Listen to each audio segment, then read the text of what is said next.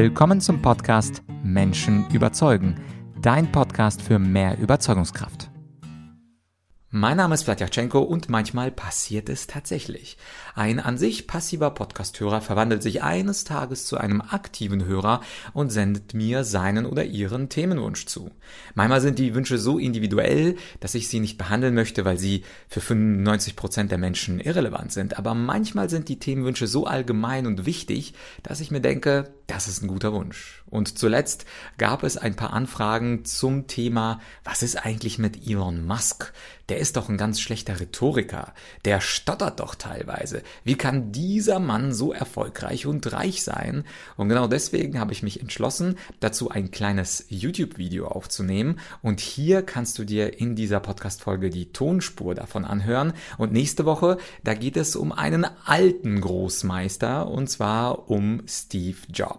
Das heißt, heute Elon, nächste Woche Dienstag äh, dann Steve Jobs. Und bei beiden mache ich eine kleine Rhetorik Rhetorikanalyse. Sei gespannt, was dabei rauskommt und möge die Analyse jetzt starten. Lass uns heute die Rhetorik des reichsten Mannes der Welt analysieren, Elon Musk. Was macht er als Rhetoriker gut? Was können wir von ihm lernen? Und gibt es Fehler, die er bei Vorträgen immer wieder macht? Für eine kurze Analyse reicht es eigentlich, dem Mann 60 Sekunden lang auf YouTube zuzuschauen. Insofern kommt gleich ein kurzes Videoschnipsel von ihm und in den 60 Sekunden achtest du bitte auf drei Dinge, auf die jedes Publikum auch bei dir achten würde. Nämlich Punkt Nummer eins: wie viele Amps macht er eigentlich? Punkt Nummer zwei: wie gut ist sein Blickkontakt zum Publikum? Und Punkt Nummer drei: wie sind eigentlich seine Gesten? Viel Spaß mit Elon Musk und einer kleinen Analyse danach. Uh, we've got some uh, questions from the internet that were voted to the top. So I'll, answer these questions and then we'll take just questions from the audience. Uh, and uh, so one of the questions is how does Tesla intend to utilize cash in the, in the coming years? Uh, will we increase CapEx, CapEx uh, well, I guess you can read the question, share buybacks, dividends, or acquisitions? Um, well, it's interesting. Like it, it, Tesla has actually done very few acquisitions. Apart from the Solar City acquisition, was the only really uh, big acquisition we did, and then the next largest would be Tesla uh, Groman.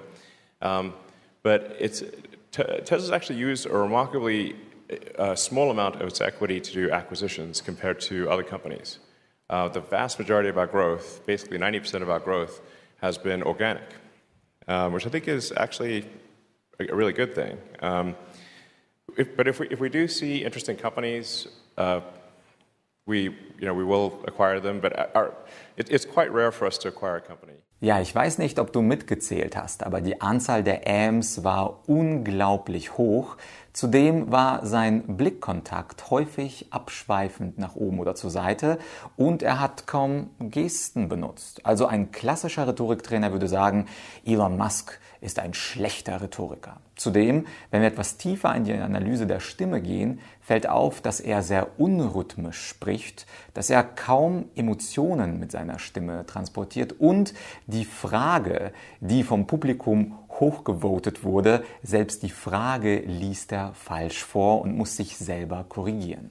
Man könnte also nach der heutigen Rhetorik oder nach den Standards von heute sagen, Elon ist ein schlechter Rhetoriker. Aber wenn du mir hier auf YouTube folgst, dann weißt du, ich bin kein klassischer Rhetoriktrainer, sondern ich bin ein Trainer für Argumentorik.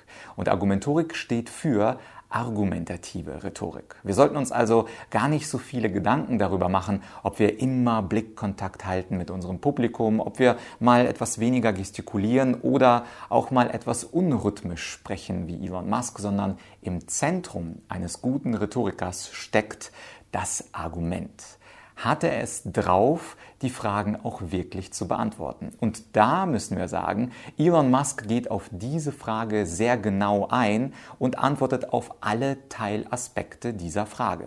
Ich werde dir auch unten in der Beschreibung den Link zu dem gesamten Meeting posten und du wirst sehen, wenn du diese circa 30, 40 Minuten anschaust, dass Elon Musk auf jede Frage inhaltlich gut eingeht. Bedeutet also für uns, wir sollten uns weniger Gedanken machen um die oberflächliche Rhetorik, die heute so weit verbreitet ist. Also als Führungskraft sollte ich doch gut dastehen, ich sollte viel gestikulieren, ich sollte Blickkontakt zu meinem Publikum halten. Nein, als gute Führungskraft, die ein Unternehmen im Wert von mehreren Milliarden Dollar aufbaut, sollten wir darauf achten, dass die Inhalte stimmen. Und diese inhaltsorientierte Rhetorik, die ich Argumentorik nenne, die möchte ich dir bei einem Event von mir etwas genauer vorstellen. Und zwar insbesondere dann, wenn du eine Führungskraft bist oder eine Führungskraft werden möchtest, lade ich dich ein, am 5. und 6. November live dabei zu sein bei meiner sogenannten Führungskräfte Challenge. Es ist für alte Hasen, aber auch für plötzliche Führungskräfte und die, die es bald werden wollen. Und dort möchte ich dir mein Konzept der fünf Rollen einer Führungskraft vorstellen. Es geht darum, dass eine effektive und sympathische Führungskraft eben nämlich diese fünf Rollen in sich vereint. Und zwar die Rolle als guter Kommunikator, Stichwort Elon Musk, die Rolle als Manager, als Teamleader, als Psychologe und als Problemlöser. Und diese fünf Rollen einer Führungskraft, die wirst du am 5. und 6. November von mir in deinem Wohnzimmer erfahren, wenn du möchtest. Und das absolut kostenlos. Das Event findet auf Zoom statt und anmelden kannst du dich auch über den allerersten Link in der Beschreibung. Zusammen machen wir dich zu einer unglaublich guten Führungskraft und wer weiß, vielleicht schreibst du auch bald Zahlen ähnlich wie Elon Musk.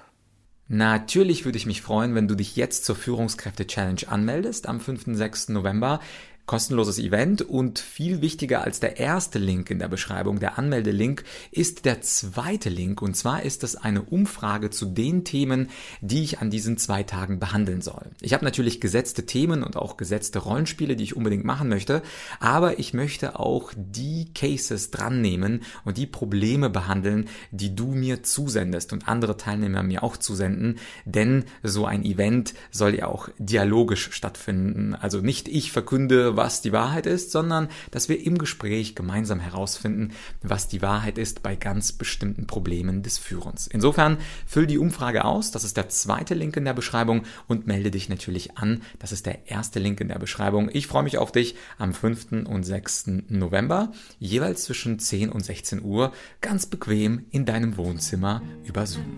Bis dahin.